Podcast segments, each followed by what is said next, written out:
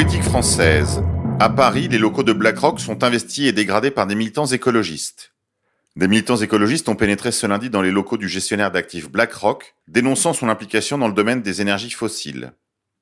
Lors d'une opération intitulée L'avenir en feu, mobilisée par Youth for Climate, l'organisation de la jeune harpie suédoise Greta Thunberg, ainsi que des activistes d'Extinction Rebellion, ont pénétré les locaux de BlackRock, déjà sous le feu de la critique et des actions des Gilets jaunes comme des militants syndicalistes opposés à la réforme des retraites. Après l'opération d'investissement de ces bureaux par des grévistes de la SNCF et de la RATP, BlackRock semble rester la bête noire des opposants à la réforme des retraites, ainsi que des Gilets jaunes, à la suite du dévoilement du rôle joué par BlackRock par les Gilets jaunes constituants. Ce lundi, c'est l'engagement de BlackRock dans le secteur des énergies fossiles qui était dénoncé par les militants environnementalistes. À l'intérieur du bâtiment, ils ont tagué BlackRock assassin ou écologie libérale, mensonge du capital. Ce qui est intéressant dans cette affaire, c'est la désignation des vrais responsables des crises que traverse notre société, le complotisme a de beaux jours devant lui. Fait divers. Une adolescente marseillaise meurt électrocutée dans son bain à cause de son smartphone. Dimanche, en début de soirée, dans le 8e arrondissement de Marseille, une adolescente de 15 ans est morte électrocutée alors qu'elle consultait son smartphone dans son bain.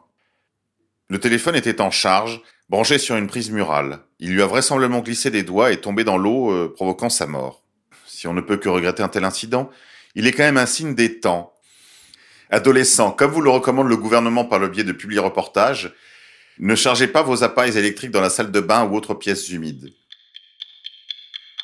Opinion. Les études d'opinion inquiètent l'Élysée. Malgré la publication de faux indicateurs positifs comme la baisse du chômage, la cote d'Emmanuel Macron demeure basse dans les sondages. 64% des Français le qualifient de mauvais président. Les Français n'y croient plus. Cependant, au sommet de l'échelle, on cherche donc à mieux communiquer autour de bons résultats imaginaires.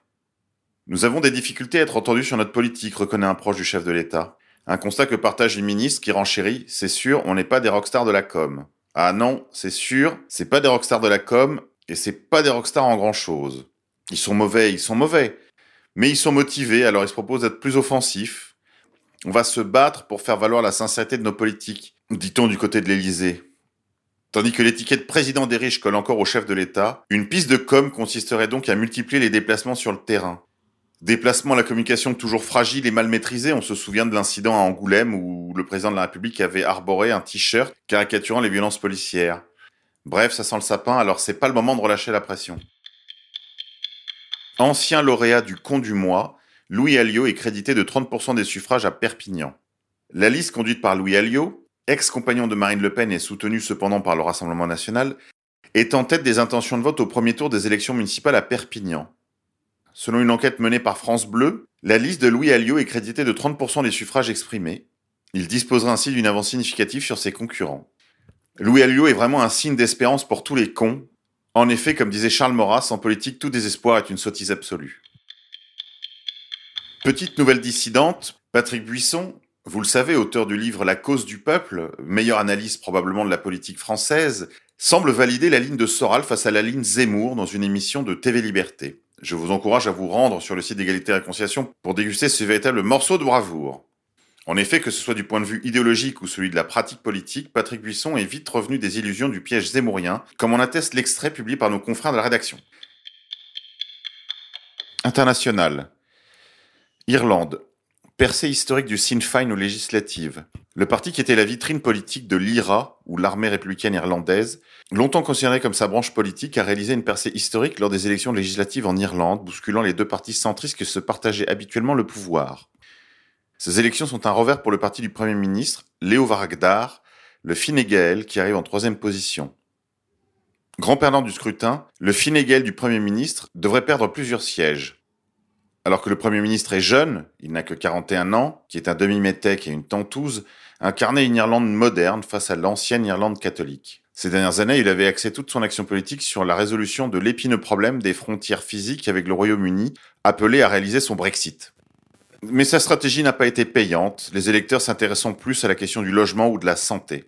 Le Sinn Féin, qui est un parti nationaliste de gauche, malgré ses nombreuses trahisons ces dernières décennies, représente malgré tout dans le paysage politique irlandais un espoir pour tous les nationalistes d'Europe et du monde, et surtout pour les anti-impérialistes, tant il est vrai qu'ils conservent comme objectif la réunification de l'Irlande contre la perfide Albion.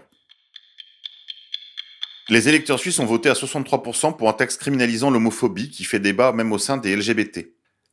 Avec cette loi, la Suisse se dote du premier texte instituant la logique du hate speech, ou des lois scélérates limitant la liberté de conscience, d'opinion, d'expression, liberté de la presse également. Les Suisses ont donc posé la première pierre du système instituant le crime pensé, rejoignant en cela le reste de l'Union européenne.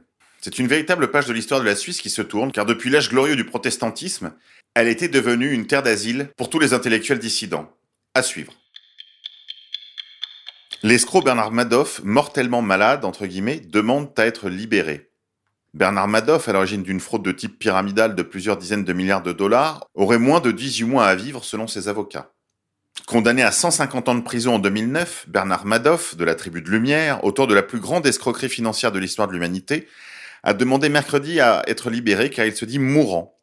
Selon un recours enregistré auprès d'un juge fédéral de Manhattan, Bernard Madoff, âgé de 81 ans, demande à être libéré dès maintenant par compassion en raison d'une maladie des reins.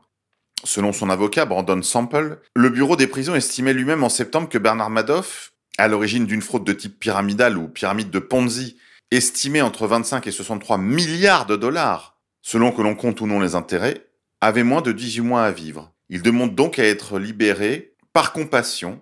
Je suis mortellement malade, a-t-il indiqué. Il n'y a pas de guérison pour ce genre de maladie. J'ai déjà purgé 11 ans et franchement, j'en ai souffert.